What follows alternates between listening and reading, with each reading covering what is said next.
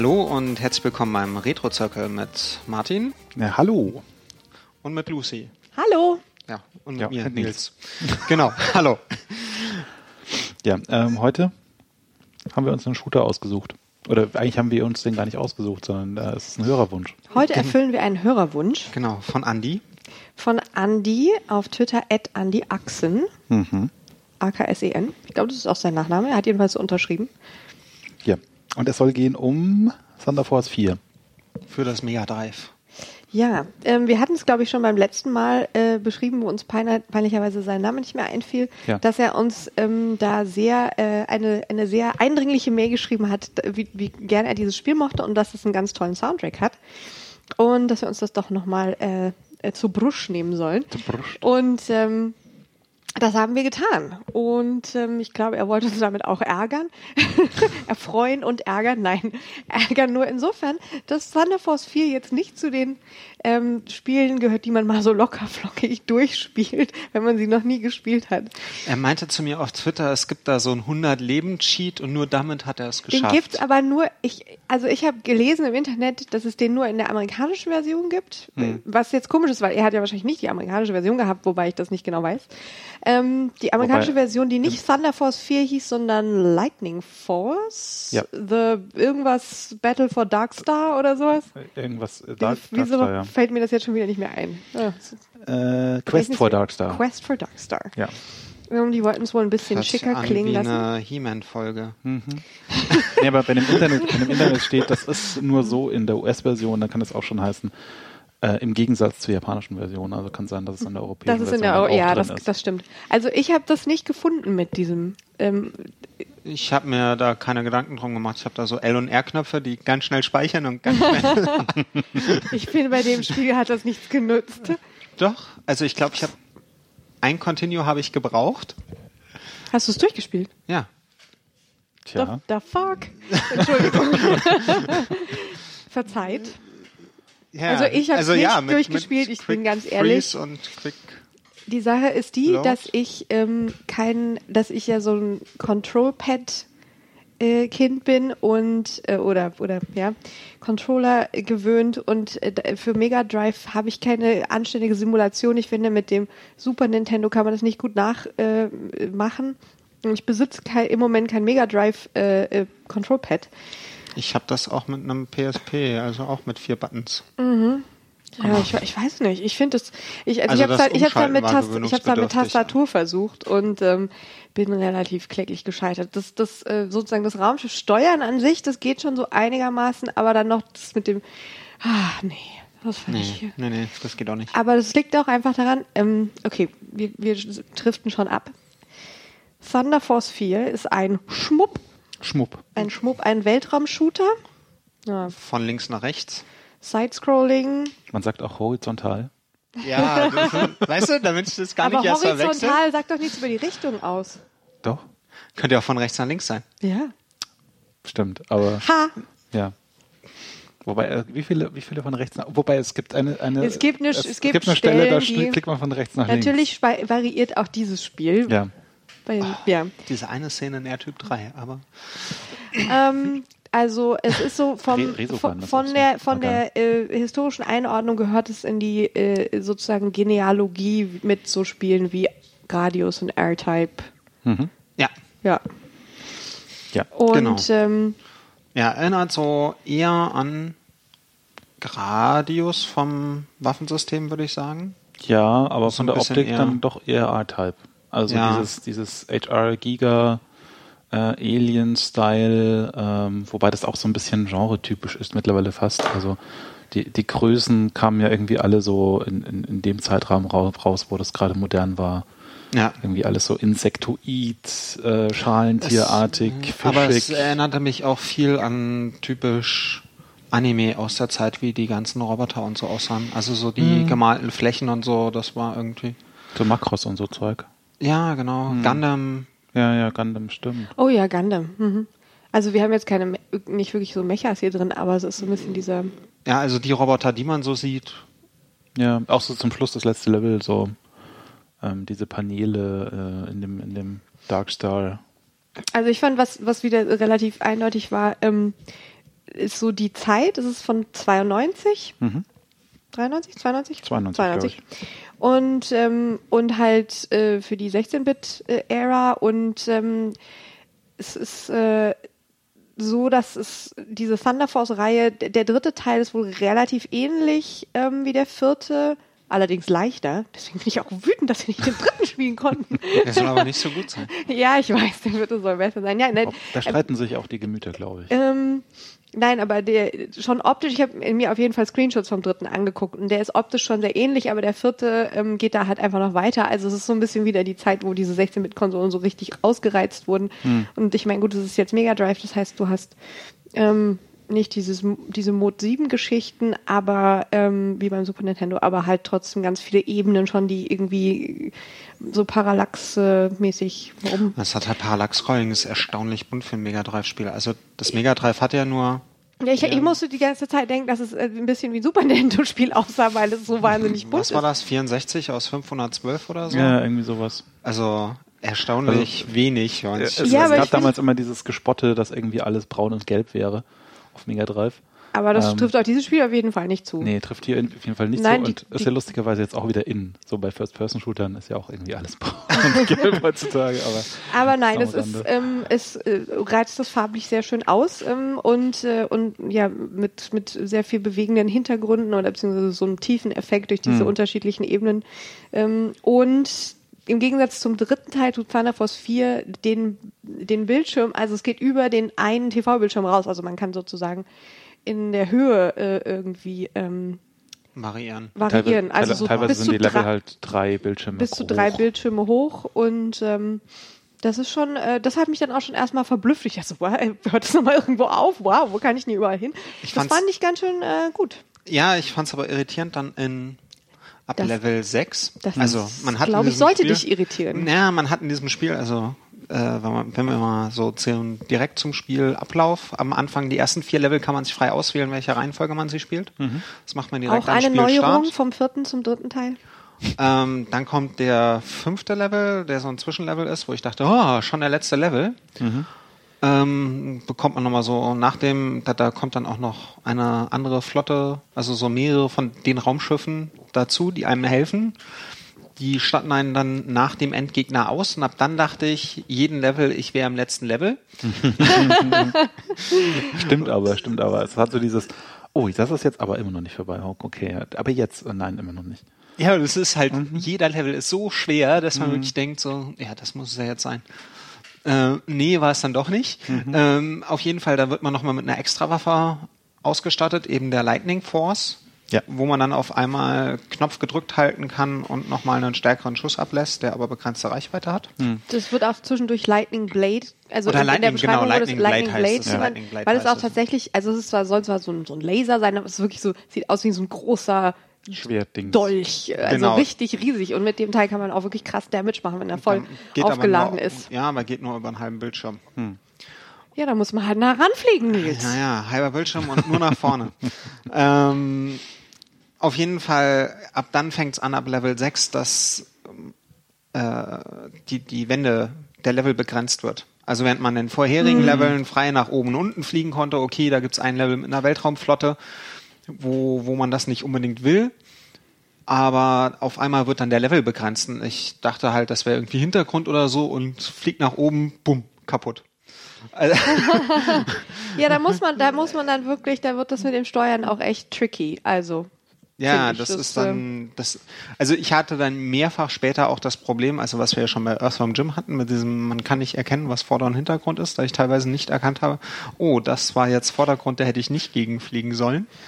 Und das Problem ist, man hat äh, mehrere Waffen in diesem Spiel, fünf Stück an der Zahl, einen nach vorne, einen nach hinten, die jeweils abgegradet werden können. Und dann gibt's noch einmal, oh Gott, einer, der frei beweglich ist. Also wenn ich nach oben fliege, schießt er nach oben und wenn ich nach unten fliege, schießt er nach unten. Und es gibt diese tollen blauen Kugeln, Ja, die die, die quasi ihre, ihre, die, die finden ja ihren Weg so ein Ja, bisschen ja. zum Gegner. Also Die sie, Hunter, die gibt es die sind gefühlt super. zwei oder drei Mal in dem Spiel. Ja, das als ist wirklich. Power-Up.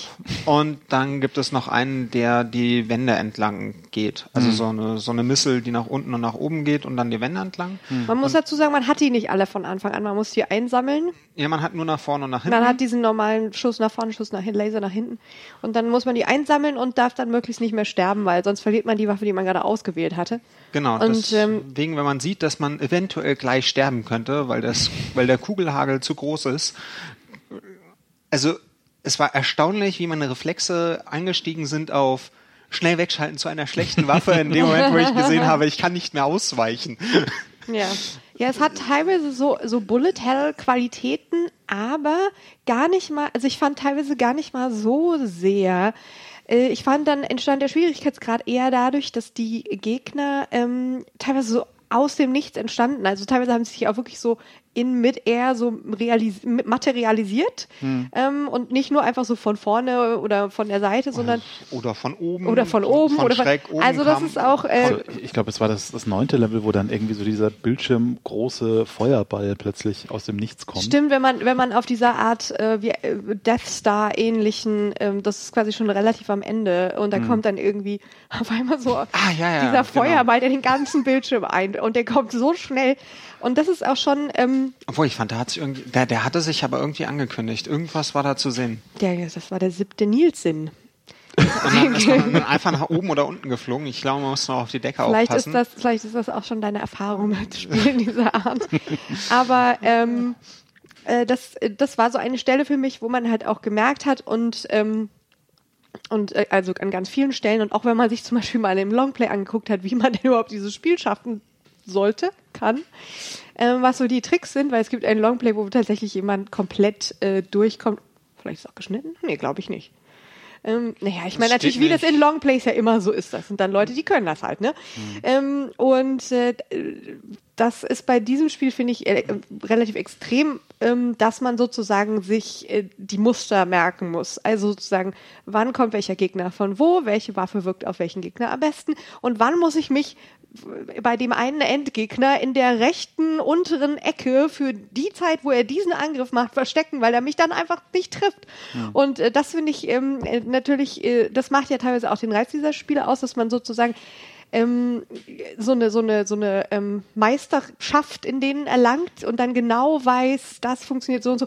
Aber dafür braucht man einfach echt Zeit. Also ich für, ja, man für wollte halt mich war für seine 60, ja ja nee, 100 Mark. oder 120, Ja, wenn ja, das ja wollte man hat. ja auch ein Ja, ja, bisschen Unterhaltung haben. Wir haben auch schon, wir haben auch schon, äh, Map und ich hatten darüber geredet, dass das halt schon auch noch aus der Zeit ist, wo man, ähm, ja, ich meine, das hatten wir nicht, das haben wir nicht zum ersten Mal hier, dass es aus der Zeit ist, wo man jetzt nicht vielleicht tausend Spiele hatte, zumindest jetzt die jüngere Zielgruppe, und man bekam dann vielleicht das eine und äh, hatte sich's gekauft, und dann musste das ja auch schon für eine Weile reichen. Genau, da hatte man so ein halbes Jahr mal Und dann mit waren dem die, Spiel zu tun. dann waren die, äh, die äh, Schwierigkeitsgrade natürlich äh, durchaus ein bisschen anders. Und Was, was ich mir dachte, so ein bisschen, äh, als ich es gespielt habe, das hat gar nicht, gar nicht so wesentlich mit dem Spiel jetzt zu tun, aber so diese Schmups, ähm, die haben so ein bisschen äh, so das gleiche Spielgefühl wie heutzutage die Twitch-Games. Also Was Super Hexagon? Ah. und äh, Duet und meinetwegen jetzt auch Flappy Bird ganz aktuell. es ist so dieses, dieses äh, schnell reagieren. Flappy Auswahl. was?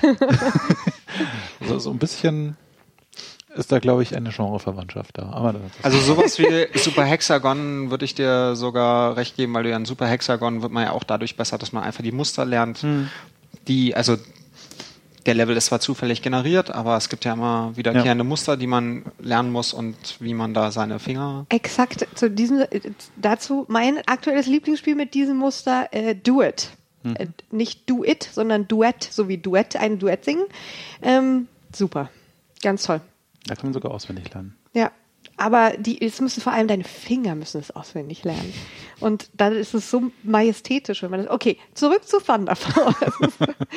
ähm, Ja, aber man muss äh, ja Pattern lernen und Endgegner, aber Endgegner muss man halt Pattern lernen. Das war ja, Ja, früher ja. immer so. Dass, vor allen Dingen, man hat hier Endgegner mit mehreren Phasen, Mhm. was auch ganz cool ist. Also die dann auch äh, wirklich überraschende Dinge machen, wenn man sie das erste Mal spielt. Ja. Und man musste die wirklich üben. Ja. Und da ist es ganz angenehm, dass die ersten vier Level quasi so ein Auswahlding ist, dass man mal sagen kann, ich mache jetzt mal nur Level 2. Ich fand Nicht so diesen, einen, diesen einen Endgegner, ich glaube, es war irgendwie sechstes oder siebtes Level, ähm, der, der am Anfang so eine Spinne ist mit, mit so Tentakeln und dann irgendwie zu so einem Ei wird und dann kommt irgendwie so eine Motte auch noch irgendwie und trägt dieses Ei rum. Das ist, Ah, eine, das das ist so ein Höhlenlevel. Ist es nicht Ja, das. Lava-Level gewesen? Kann sein, kann Das sein. nicht genau. Aber ja, das, ähm, also ich fand mal wieder die Endgegner, also so, so optisch, grafisch, ähm, fand ich äh, super, immer so ein Ticken creepy, äh, so, äh, Map hat es ja vorhin schon erwähnt, das ist irgendwie, äh, da ist das Spiel auch ziemlich Kind seiner Zeit, ähm, mit, äh, ja, Giga, äh, Alien und den ganzen, ähm, ja, dem Sci-Fi, den man da zu der Zeit so, so hatte, Der da prägend war. oder Anime natürlich. Ähm, also klar, man merkt natürlich auch das, Jap das Japanische irgendwie viel mit diesen, ähm, mit, mit sozusagen Tierformen,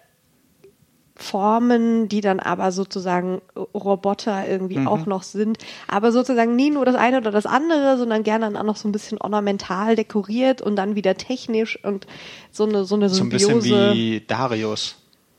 Genau, und Darius sind das ja die ganzen Fische. ja, ja, ja. Und ähm, ja, es ist jetzt auch so, dass ich das Gefühl habe, wir hatten schon Sachen in der Richtung, aber in meinem Kopf verschmilzt auch gerade irgendwie so ein bisschen alles. Ich bin erkältet. ähm, und aber es ist nicht so von dieser dieser dieser Verrücktheit wie wie dieses eine Spiel mit den ganzen Parodius. ja, ich meine, ja, daran muss ich natürlich auch denken, weil es halt auch ein Schmupp ist. Aber wir hatten auch noch dieses Alien Soldier. Alien Soldier, genau. So crazy ist es natürlich nicht, ähm, sondern eher schon so, ähm, das bleibt so in diesem, diesem bestimmten abgesteckten Rahmen, m, wo man dann auch sagen muss, ähm, da wurde dem Spiel auch ein bisschen vorgeworfen, auch schon in der damaligen äh, Rezeption, es sei so ein bisschen generic. Ähm, also, weil du hast halt, was die Levels angeht, hast du natürlich schon sehr viel klassische Stages. Du hast Lava, du hast mal so eine Eishöhle, dann was, das sieht mehr nach so, so ähm, Du hast unter Wasser, hast du Akt auch. unter Wasser, Ja, genau. dann hast du sowas Bakterienartiges, wo das Mhm. irgendwie einfach so, da weiß man gar nicht mehr so genau und und Die- du hast am Anfang, am. Anfang hast du, am Anfang hast du irgendwie mal so Wüste und Mit Sandsturm. Mit Sandsturm, ja, das sah auch sah toll aus, gar Großartig. keine Frage. Ähm, und dann hast du natürlich die Weltraumflotte und das eine große Schiff, an dem man so die ganze Zeit entlang fliegt. Und äh, das ist irgendwie was, es gibt in so vielen Spielen, also das ist auch Parodius natürlich. Ja, Gradio, ja, Gradius, Parodius ist ja ähm, klar, weil es ist, aus Gradius ist kommt. es klar, aber äh, das habe ich halt äh, sehr, sehr es im Kopf, ja auch. R-Type oder so. Und dann hast du am Ende diese Hülle und dann wird am Ende, und das ist ganz oft, und sogar nicht nur bei Schmups, aber in der Zeit hast du ganz oft am Ende dann dieses, ähm, was ich immer so diesen Todesstern-Moment nenne, dass es äh, wir sind an der Basis, so. Ähm, dann kommt man in ja, ja, irgendwelche roboterartigen Eingeweide von irgendwas, so Mutterschiff, Todesstern, whatever. Mm, Und ähm, und da diesem Muster folgt es schon auch ein bisschen. Aber man muss sagen, das macht es sehr gut. Ja. Also es ist gut gestaltet. Ich finde, die Level sind auch, ja, die sind sau schwer, aber sie sind äh, schön gemacht. Ja. Äh, ich muss jetzt mal kurz fragen, äh, das große Raumschiff war ein R-Type, nicht in Gradius, oder? Ja. Ja, stimmt. Ach, ich schmeiß die immer durcheinander. Kann sein, dass. Oder gab es in Guardius auch ein großes Raumschiff? Ich glaube nicht. Also in Artype kann ich Nee, mich deswegen, daran erinnern. sie haben es im, Paro im Parodius war es drin und im Parodius ist der Level drin, aber er stammt aus R-Type und nicht aus Gradius. Obwohl R-Type ja Irem und nicht Konami ist. Ja. Ja, äh, wo wir gerade ähm, japanische Entwicklerfirmen haben, kann ich vielleicht kurz äh, reingrätschen und äh, kurz was zu Technosoft erzählen, weil ich habe äh, zur Vorbereitung einen Podcast äh, gehört von den Retronauts, wo wir dann später auch noch ein bisschen Bonus-Content empfehlen können. Und zwar haben sich die Retronauts äh, schon 2008 mit der Geschichte von Technosoft auseinandergesetzt. Und äh, Technosoft ist die Firma, die äh, Thunder Force gemacht hat. Also die Thunder Force-Serie und die Herzog-Serie. Was ich so lustig finde, dass Japaner immer so auf deutsche Worte abfahren. Zeitgeist. es gibt nämlich Herzog und Herzog 2. Genau. Besonders schön ist dann, wenn, wenn eben Amerikaner versuchen, Herzog 2 richtig auszusprechen. ähm, ja. Das, du, ähm, ich glaube, das ist bei Japanern genauso komisch. Ja, aber es ist dann nochmal lustiger, weil und dann, dann äh, verstehen sie nicht, warum es 2 heißt und warum die Fortsetzung von Herzog Herzog 2 heißt und äh, ja. Ähm, äh, Herzog, Herzog, wo wir schon kurz drüber reden, äh, war eben das erste oder eins der ersten, das, davor hatten sie noch eins, aber das kennt dann endgültig niemand mehr, weil diese Entwicklerfirma Technosoft hat angefangen für obskure japanische Heimcomputersysteme zu entwickeln. Ähm, das FM7, das E NEC 68001 ist es, glaube ich, oder 6801. Irgendwelche Sharp, 6801 ist es, Ja. glaube ich. Und äh, Sharp, äh, Sharp-Geschichten auch. Sharp, Sharp ähm, X, irgendwas. Ja. Die, es ist interessant, sie haben in Japan etwa so viele Heimcomputersysteme. Nein, sie hatten mehr als hier. Ja, definitiv mehr. Es gab dann Und die hatten, inkompati die hatten inkompatible Diskettensysteme und sowas. Und das war nicht, dass die dann so 5 Viertel Zoll Disketten Nee, nee, oder so nee, gehabt hätten. Nein, die hatten alle ihre eigenen Disketten. Ja, ja. Wobei, das hatten wir hier auch. Ich sage nur, Amstrad repräsent 3 Zoll Disketten. So. Aber ähm, zurück zu Technosoft. Technosoft hat eben angefangen, für diese obskuren, aus unserer Sicht obskuren japanischen Heimcomputersysteme zu entwickeln. Äh, Herzog und Thunder Force, jeweils eins.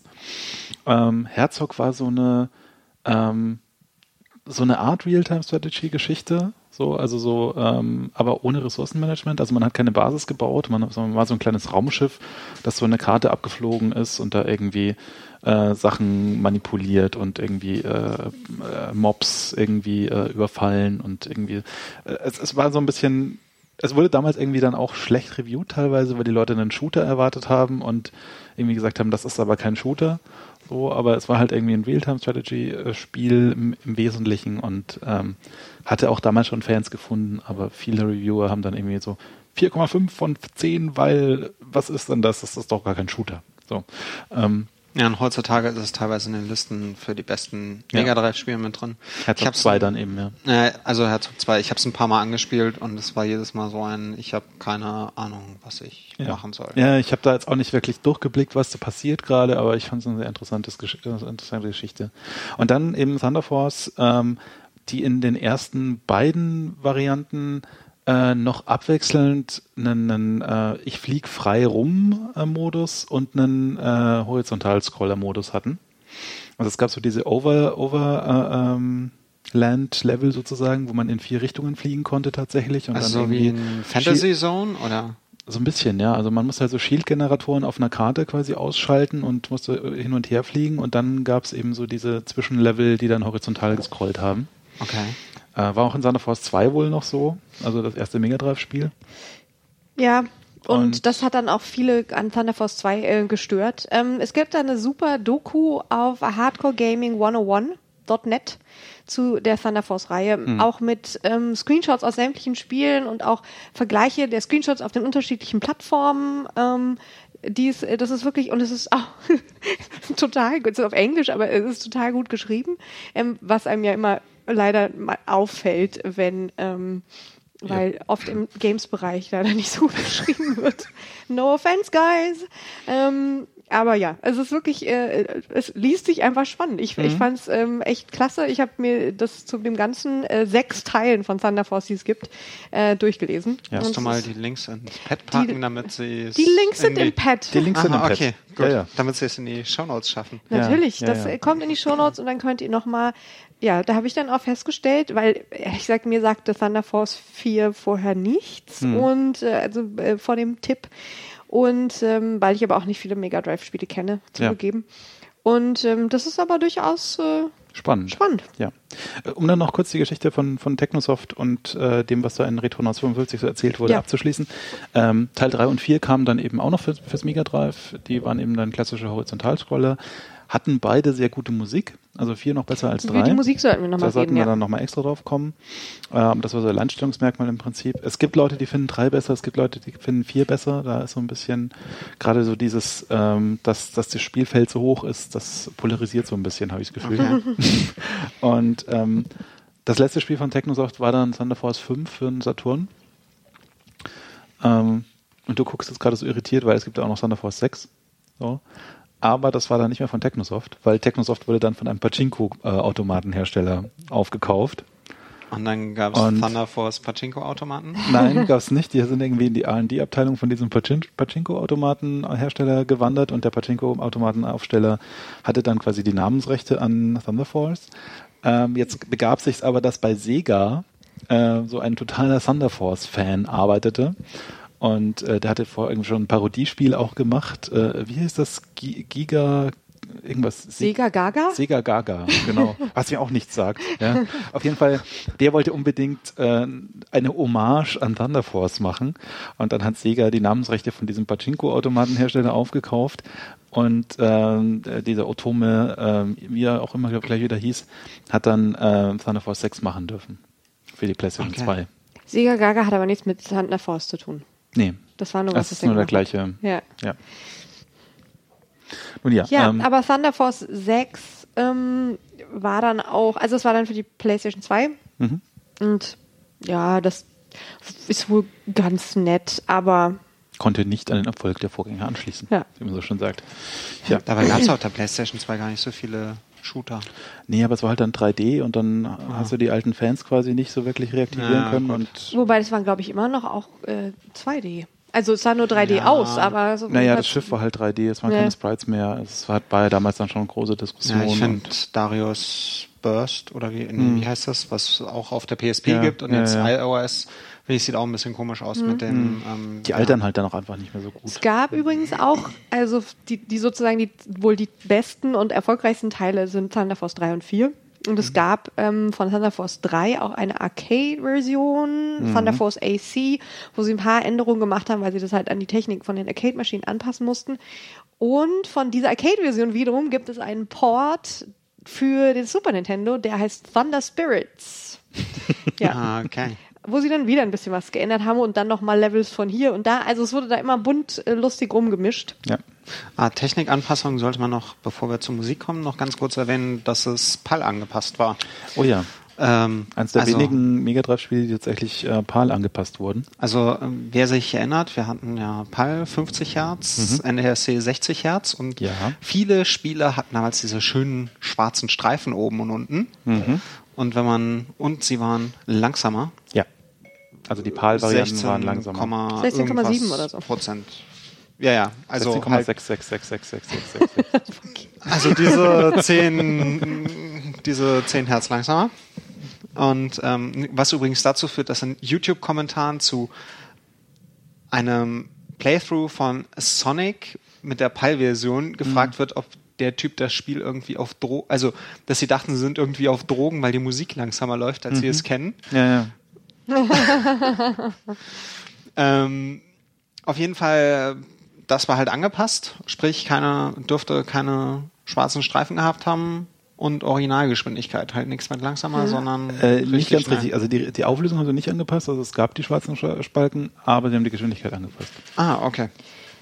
Aber was ich auch, was jetzt damit nichts direkt zu tun hat, ähm, noch gelesen hatte, war das zum dritten oder zum vierten Teil, das, mm, dass es trotz allem ähm, manchmal ein bisschen Performance-Probleme gab. Also so. Äh, ich glaube, sie haben, äh, ich weiß gar nicht mehr, ob das der dritte oder der vierte war, war ähm, also das, genau, sie haben zum vierten, in Hardcore Gaming 101 schreibt, dass es im vierten angeblich so ein, zwei Slowdown-Stellen gegeben hätte.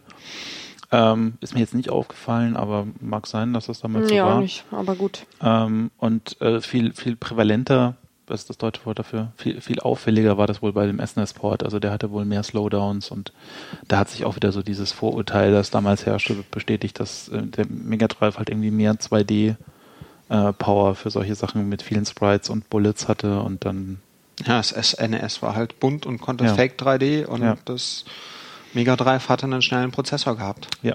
Und deswegen gab es auf dem SNES bei Shootern gerade mehr Slowdowns als bei Mega Drive und die Me Mega Drive Fraktion hatte sich so ein bisschen ähm, auf Shooter eingeschossen. ja. Bevor Ja. wir. Ja. ja, lass uns doch zur Musik was sagen. Ja. Ich wollte, okay, vielleicht sage ich das danach einfach noch.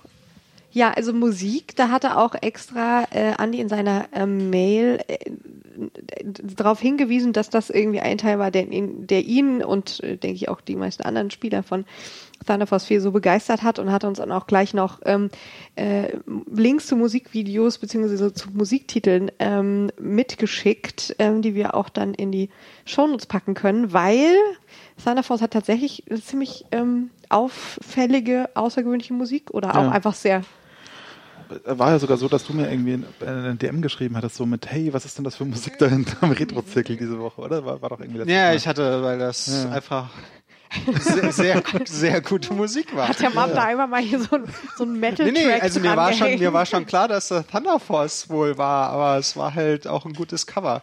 Ja. Also, Ja. das war schon echt ordentlich. Ähm, ja, bei den Genesis Jams hatten sie schon in der letzten Folge, da hatten sie irgendwie Mötley Crew Pinball oder so besprochen und ähm, da kamen sie dann drauf, dass das Genesis ja so eine Metal-Konsole wäre Ja. von der Musik her und der eine ist auch irgendwie Metaller, so in der Band und der meinte auch, ja, wenn sie irgendwelchen Kram mit den E-Gitarren machen, genau diesen Sound kriegt man halt aus Mega Drive raus. Ja, ja. Ich, ich fand es interessant, weil ich, ich hatte so am Anfang von Son of Force 4 so diese, äh, diesen Flashback zu Doom. So, also so die, die Musik von Doom, gerade so im ersten Level äh, und im, im Titelscreen, die hat so diese gleichen quäkenden E-Gitarren-Imitationen wie Thunder Force. So, fand, fand ich eine sehr interessante äh, äh, Parallele an der Stelle. Da kann ich jetzt nicht mitreden. Tja. Nie Doom gespielt. Ehrlich gesagt, nein. Oh, das solltest du nachholen. Ach Gott. was, Also- soll, was sollte ich nicht alles nachholen? Also um, um Stay Forever, also Stay Forever meint ja schon, dass Doom kein gutes Spiel ist, so im Nachhinein. Doom Ja, 2 das ist ist besser, Doom falsch, 1, ja. ja. also Doom 1 ist eigentlich kein so wirklich gutes Spiel, Hm. aber man sollte es zumindest mal reingespielt haben, um zu wissen, so, das ist also das erste So- 3D-Spiel so mit Rundungen. kulturhistorisch. Genau, Ja, mit, ja. mit Rundungen gewesen. Ja. Also mit runden Ecken oder so. Ja. Mit Aber wir Rundenecken, sind das jetzt- trifft's, ja. Wir sind jetzt schon wieder abgekommen von unserem Soundtrack von Thunder Force 4.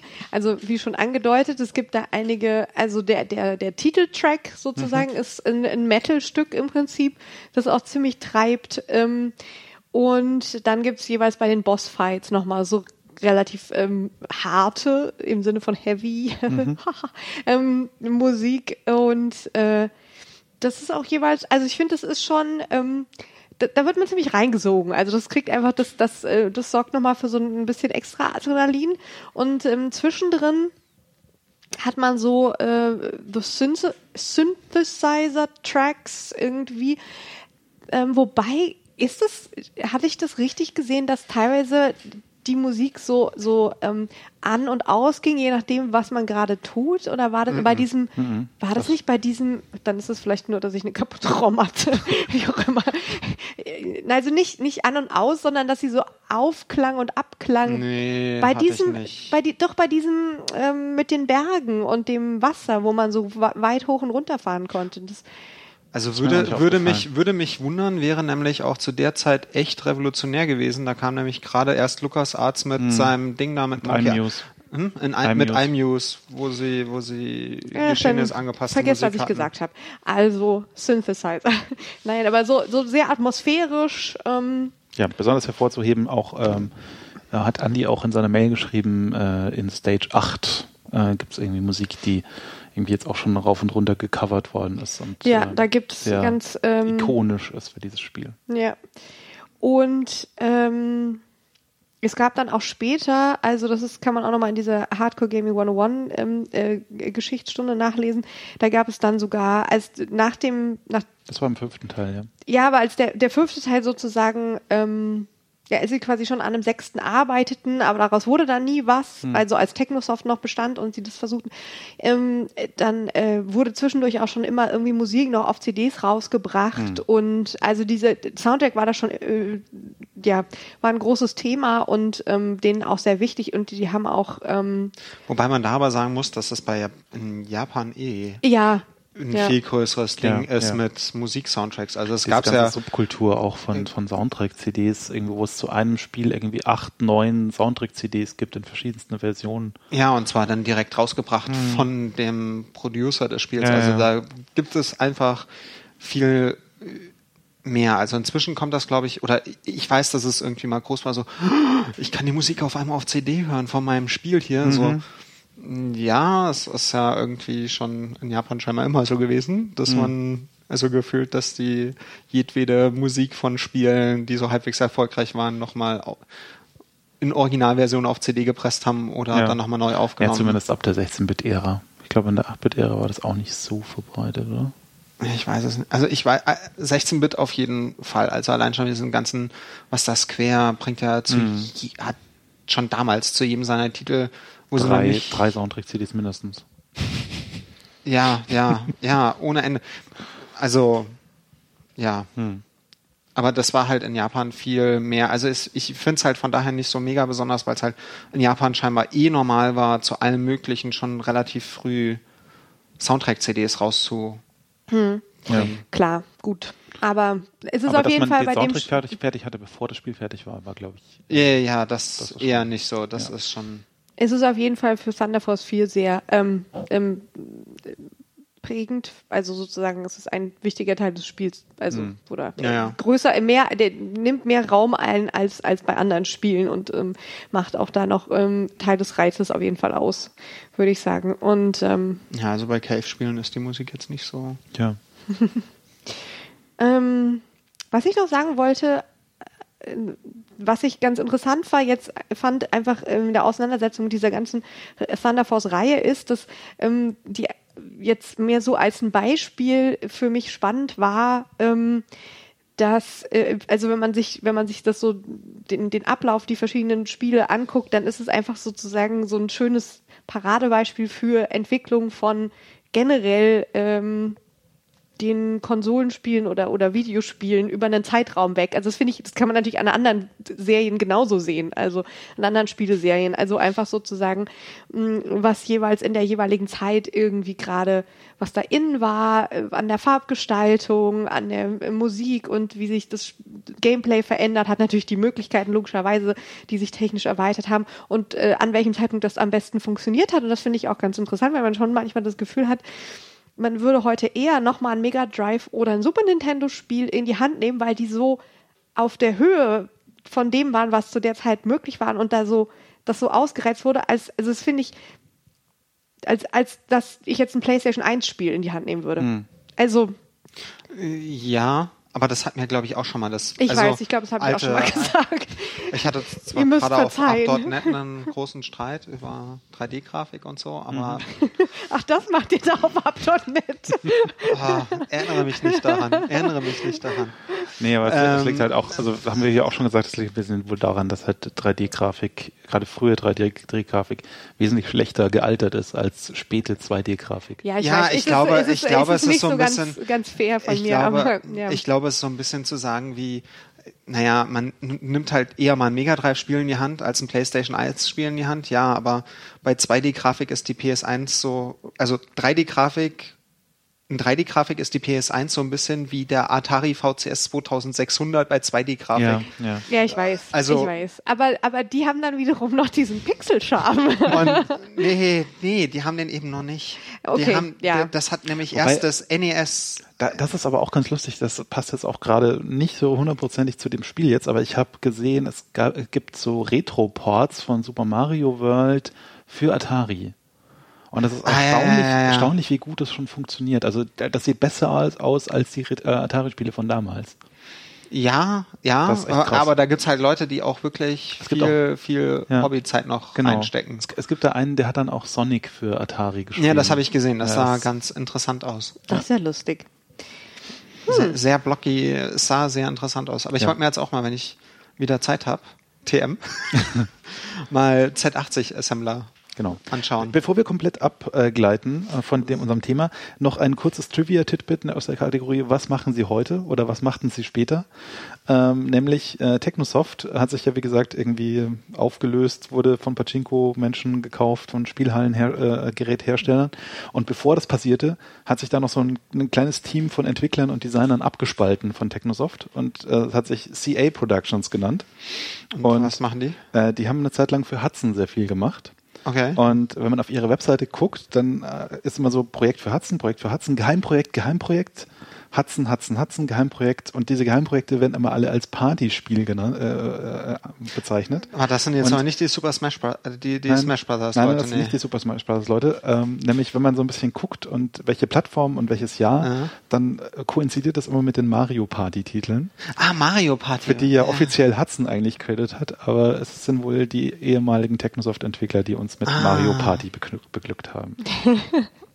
Okay. Ah, die denken Tja. sich halt auch manchmal, damals in den frühen 90ern, Thunder Force 4 und heute, heute machen wir Mario, Mario Party, Party. Ja. wenn es noch dieselben Leute sind. Aber ich stelle mir das jetzt einfach so vor. Hm. Ja, Ja. manchmal auch vielleicht das, was. Ja, obwohl, wir wissen ja nicht, vielleicht macht den Kram, der, der Kram ja.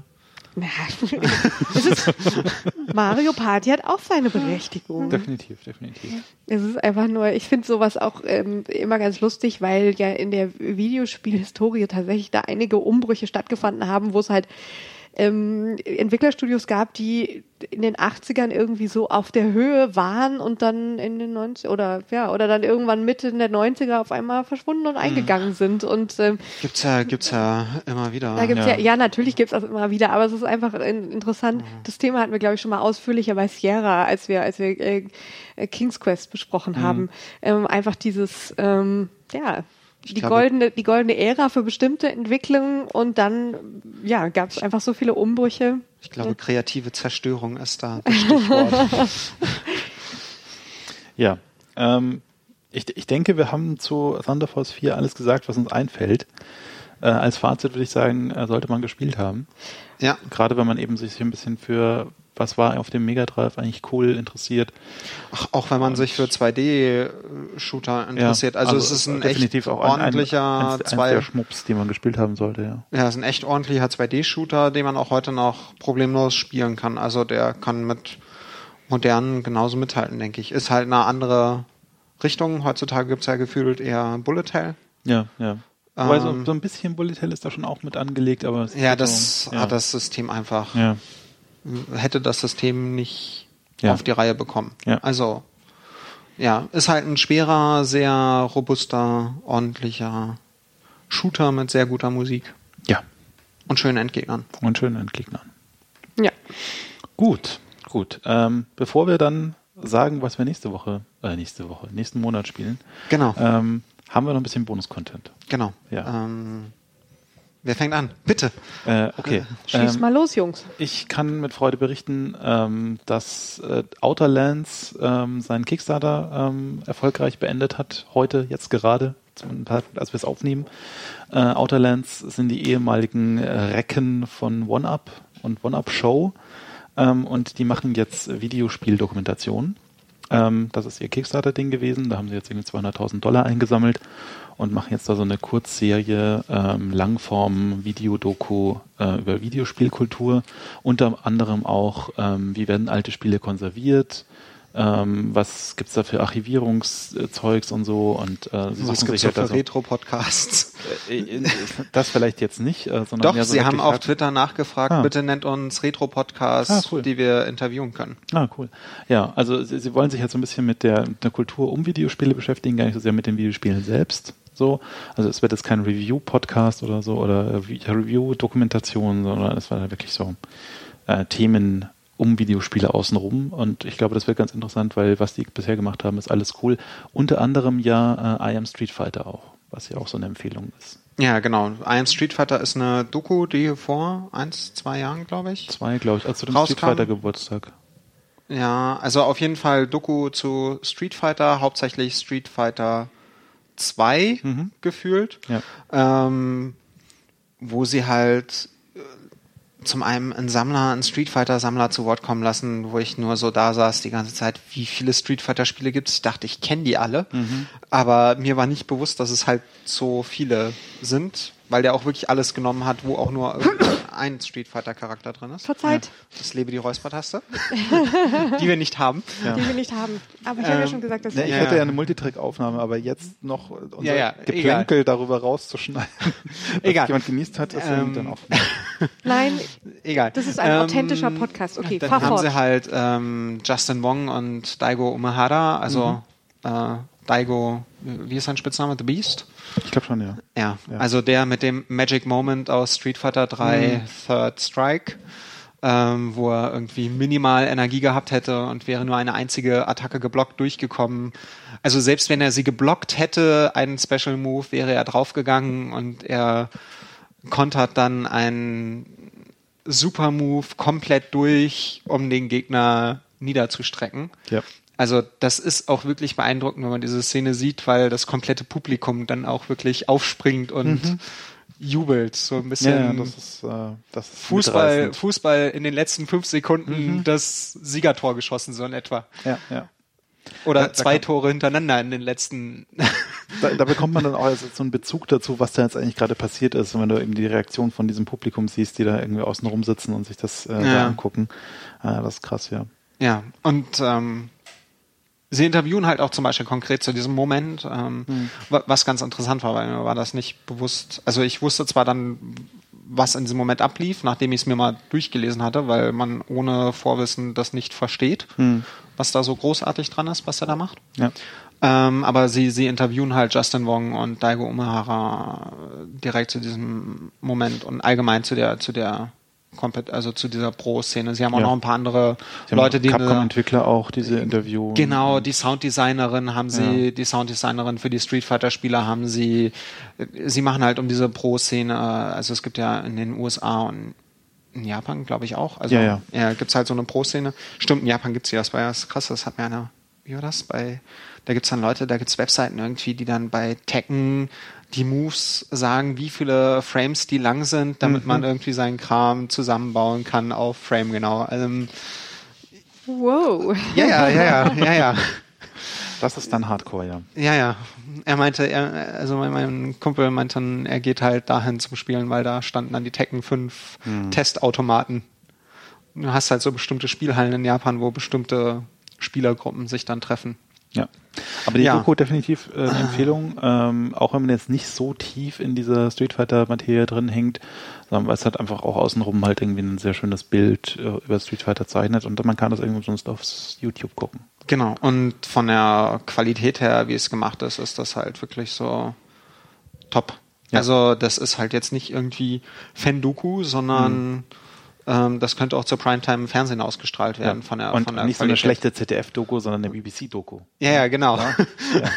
Also es ist es ist erstaunlich, was die was die Jungs da für Videospiel-Dokus raushauen. Ja. Ja. Und äh, dann haben wir noch eine Empfehlung, die kam auch über Twitter rein von Ed Pilve. Äh, und zwar der Gameboy Crammer. Das ist ein Podcast, der jetzt seit etwa einem halben Jahr läuft, von mhm. einem Kanadier in Japan. Mhm der angefangen hat, Gameboy-Spiele zu sammeln hm. und jetzt ähm, zweiwöchentlich einen Podcast raushaut. Jetzt sind wir bei Folge 34, ist die aktuelle. Und dann immer so zwei bis vier Spiele reviewt, also so Kurzreviews macht, die auch wirklich gut sind. Er sagt dann gegebenen, er sagt dann auch, ähm, zu welchem, also was so der Preis ist, zu dem er es in etwa gekriegt hat teilweise, also ob es jetzt billig war oder teuer, wobei in Japan in den Gebrauchtläden die Preise weitaus geringer sind als das, hm. wofür man sie hier kriegt. Ja. Ähm, übrigens zu den eBay-Apothekenpreisen. Ich war jetzt mal hier bei mir in der Gegend in Shops, die alte Spiele verkaufen. Die mhm. sind teurer als eBay. Ja. Oh, ähm, gut zu wissen. Ja, ja, also. Der Gameboy Crammer hat auch eine sehr äh, hübsche, minimalistische Website. Naja, oh, ja. wir, wir, wir, machen den Link dann in die Shownotes. Ja. Aber die ist äh, sehr süß gemacht. Ja, da sind auch überall, also man sollte die Webseite auch besuchen, weil er hat dann auch Screenshots auf der Webseite zu jedem Spiel. Cool. Ähm, und er macht halt nicht nur diese Kurzreviews, die dann immer mit der Musik des Spiels unterlegt sind, sondern er hat dann auch so Hardware-Teile. Also er hat einmal so ein bisschen Gameboy-Geschichte, dann mhm. erklärt er, wie man ähm, Batterien austauscht in den Gameboy-Spielen, wie man irgendwie ein Backlight in seinen Gameboy Color einbaut aus einem kaputten Gameboy Advance SP, ähm, wie man ein Backlight in Gameboy Pocket einbaut, wie man seine Module richtig reinigt und solche Sachen. Also es kommt mhm. dann immer wieder eingestreut. Tja. Der Game Boy Pro schlechthin. Und die Screenshots sind richtig gut. Ja, also der, der macht dann top. Der macht dann echt schönen Podcast. Er sagt auch bei, bei Spielen, ob man jetzt die japanische Version meiden sollte oder nicht, falls hm. man die billiger bekommt, weil man die auch teilweise dann billiger bekommt, weil dann das, das, ähm, weil, weil die Bildschirmtexte halt irgendwie, ob man die Bildschirmtexte jetzt braucht oder nicht.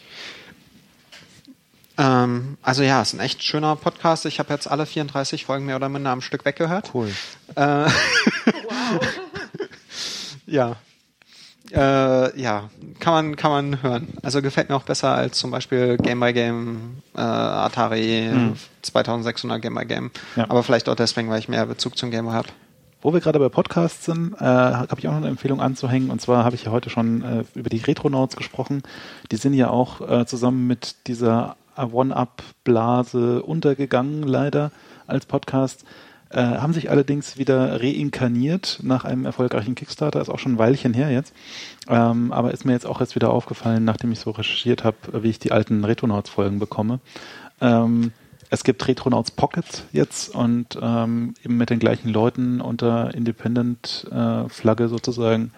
Und das kann man sich auch anhören. Die haben manchmal so spielespezifische Sachen und manchmal halt auch so mehr irgendwie ähm, einen Blick auf, also sie haben, glaube ich, eine Folge zu äh, Mega Drive-Zubehör, was es da alles gab an Hardware und irgendwie so, irgendwie auch so größere Themen irgendwie. Ähm, keine Ahnung. Und sind jetzt bei Folge 15, wenn ich das vorhin Ja, haben aber viele Special-Folgen zwischendurch auch. Ja, also so ja und nicht wundern, wenn ihr in eurem Podcatcher nach Retronauts sucht.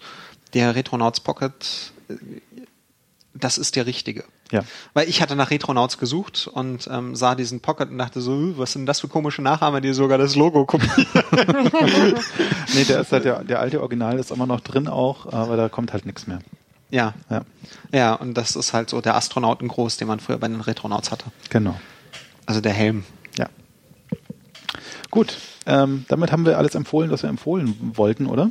Oder hast du noch was? Äh, Von mir gibt es nee, heute nichts. Nee, Tja. beim Gamer Crammer muss ich noch eine Sache sagen, auch die Folgen hören, wo man die Spiele nicht kennt. Mhm empfehle ich auch beim Retro-Zirkel. Ja, äh, ja, ja, ja, weil nämlich da lernt man auf einmal Spiele kennen und ich habe schon aufgrund dessen, aufgrund seiner Reviews mir jetzt Spiele geshoppt. Hm. Ich kann auch nur dazu sagen, zum Beispiel Thunder Force 4 kannte ich vorher nicht, war, wieder, war so ein bisschen, hm, was ist das jetzt für ein komisches, obskures Spiel? Und ähm, ich fand es super spannend, mich damit auseinanderzusetzen. Also ähm, für mich ist ja dann häufig so, ja, zum Spielen war es auch gut, aber da war es mir dann irgendwann zu schwer. Aber ich fand es jetzt auch einfach spielhistorisch spannend und ähm, mir das mal anzuschauen war auf jeden Fall klasse. Ja, Tja. gut. Ansonsten, was spielen wir das nächste Mal? Das nächste Mal spielen wir einen Klassiker vor Stimmt. dem Herrn. Den, den kennen dann bestimmt wieder total viele. Den kennen ich freue mich schon. Und wer ihn noch nicht kennt, der sollte ihn jetzt definitiv auch für die nächste Folge mit anspielen, damit, wir, damit er dann äh, nachvollziehen kann, um was es geht. Es wird nämlich gehen um Super Metroid für das Super Nintendo. Genau, Teil 3 der Serie. Samus Aran ist mal wieder auf Cebes unterwegs. Mhm. Und ähm, ich finde den ganz schön gruselig. Ja, ist er. Der ist gut. Ja, der wenn man, gut. Wenn man der den im. Dunkeln auf, ja. einem großen, auf einem großen Bildschirm mit Musik, mit, mit irgendwie äh, entweder Musik auf dem Ohr, im Kopfhörer oder so spielt, ist er auch wirklich ja.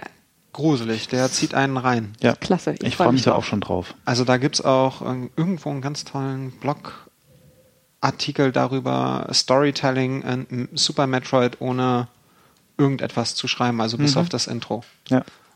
Also äh, Super NES oder Super NES emulierende Geräte ausgepackt und genau äh, wie wie Virtual Console müsste es das geben. Zum Beispiel, ja.